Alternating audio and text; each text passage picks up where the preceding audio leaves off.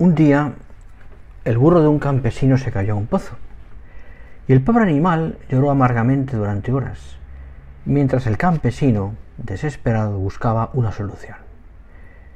Finalmente, como no encontró ninguna solución, pensó que el burro ya estaba viejo y que el pozo ya estaba seco y necesitaba ser tapado de todas formas. Así que realmente no valía la pena sacar el burro del pozo, sino que era mejor enterrarlo allí. Pidió a unos vecinos que vinieran a ayudarle. Cada uno agarró una pala y empezaron a echar tierra al pozo. El burro se dio cuenta de lo que estaba pasando y lloró y rebuznó, de nuevo con más amargura. Luego, para sorpresa de todos, se tranquilizó, después de caerle encima unas cuantas paladas de tierra. Al cabo de un buen rato del trabajo, el campesino se asomó al pozo y vio con sorpresa que con cada palada de tierra el burro estaba haciendo algo muy inteligente. Se sacudía cada palada de tierra y pisaba sobre ella. Había subido así ya varios metros y siguieron así y al final el burro llegó hasta la boca del pozo, pasó por encima del borde y salió trotando pacíficamente. Algo parecido nos puede suceder a nosotros en la vida. La vida a veces nos tira tierras, todo tipo de tierra. Lo mejor es saber sacudirse esa tierra y usarla para dar un paso hacia arriba. Y así cada uno de nuestros problemas es un, es un escalón siempre hacia arriba. Y es que realizar el bien requiere fortaleza, es decir, capacidad de exigirse, de vencer la inclinación contraria al sufrimiento, al trabajo, a las dificultades. No podemos hacer nada serio sin que nos cueste.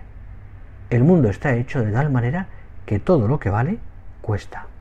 Y si queremos hacer algo, tendremos que vencer la resistencia del propio cuerpo a moverse, la resistencia de las cosas a ser movidas y también muchas veces la resistencia de otras personas a quienes molesta y disgusta nuestro movimiento.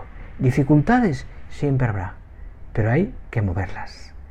El rey, el reino de los cielos, leemos en San Mateo, se alcanza a viva fuerza y, y los que se la hacen son los que la arrebatan. No es por tanto el reino de los cielos para hombres o mujeres cobardes, sino para quienes están dispuestos a sufrir y trabajar un poco. No podemos confundir a los hombres débiles con los buenos. Es verdad que uno de los frutos de la vida cristiana es la bondad, la mansedumbre, que se manifiesta siempre en un trato amable, en la disposición para perdonar, en el comportamiento generalmente pacífico. Pero en un hombre de Dios, en una mujer de Dios, ese temple tiene que ir unido a la fortaleza. Si no, no sería capaz de servir a Dios, porque servir a Dios muchas veces es costoso. Los hombres con quienes el Señor ha querido construir la iglesia han sido siempre gentes con capacidad de sufrir y de exigirse, que han luchado contra las dificultades. Por ejemplo, fijaos en San Pablo.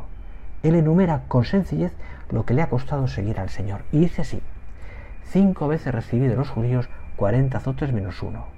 Tres veces fui azotado con varas, una vez apedreado, tres veces naufragué, un día y una noche pasé náufrago en el mar, viajes de, frecuentes, peligros de río, peligros de asalteadores, peligros de los de mi raza, peligros de los gentiles, peligros en ciudad, peligros en despoblado, peligros en el mar, peligros entre falsos hermanos, trabajos y fatiga, noches sin dormir muchas veces, hambre y sed, muchos días sin comer, frío y desnudez, y aparte de otras cosas, mi responsabilidad diaria, la preocupación por todas las iglesias.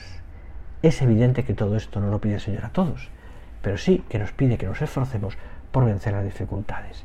Si no somos capaces de trabajar o de estudiar cansados o un poco enfermos, el valor de nuestra vida se reduce a la mitad porque cansados y enfermos estaremos evidentemente muchas veces. Se ha dicho que las guerras se ganan, las ganan los soldados cansados, los que superan las dificultades. En realidad, esto se puede aplicar a cualquier cosa, por ejemplo, el deporte. Por ejemplo, el deporte o por ejemplo, el estudio. que requiere siempre un esfuerzo, un vencimiento personal. No seas flojo, blando, dice Camino, y es hora de que rechaces esa extraña compasión que sientes por ti mismo. Por tanto, pensad que la fortaleza da al cristiano ese temple de soldado necesario para que pelear en la batalla por Dios, que sobre todo es contra lo peor de uno mismo, y es imprescindible para poder sacar adelante las obras de servicio que hemos de hacer por el Señor. ¿Qué, ¿Qué, nos tiene que mover? Evidentemente al cristiano le tiene que mover el amor de Dios. El amor ha sido siempre el resorte del heroísmo. Por eso es necesario considerarlo, especialmente cuando se experimenta más vivamente el desaliento por las dificultades, ante las dificultades. Es el momento de elevar la mirada y recordar también con San Pablo aquello que decía a los filipenses, todo lo puedo en aquel que me conforta. O también en un salmo, porque tú eres Señor, mi roca y mi fortaleza. A los audaces les ayuda la fortuna, rezaba un aforismo clásico. A Dios también le gusta que sean valientes, que superen las dificultades, que luchen contra ellas los que le sirven. Quiere su majestad, dice Teresa de Jesús, y es amigo de almas animosas, que venga con humildad y ninguna confianza de sí. Y yo no he visto a ninguna de estas que pueda que quede baja en este camino. Termino ya. Y termino, lógicamente, mirando a la Virgen nuestra Madre Santa María, que nos pide ella y nos enseña ella desde la cruz esa fortaleza ante el dolor, ante las dificultades que tenemos que tener. Piensa que Dios te quiere contento y que si tú pones de tu parte lo que puedes, serás feliz, muy feliz, felicísimo, aunque en ningún momento te falte la cruz ni, ni tampoco las dificultades. Pero esa cruz ya no es un patíbulo, sino el trono desde donde reina Cristo. Y a su lado, la Virgen, nuestra Madre, te alcanzará la fortaleza que necesitas para marchar con decisión tras los pasos de Jesús.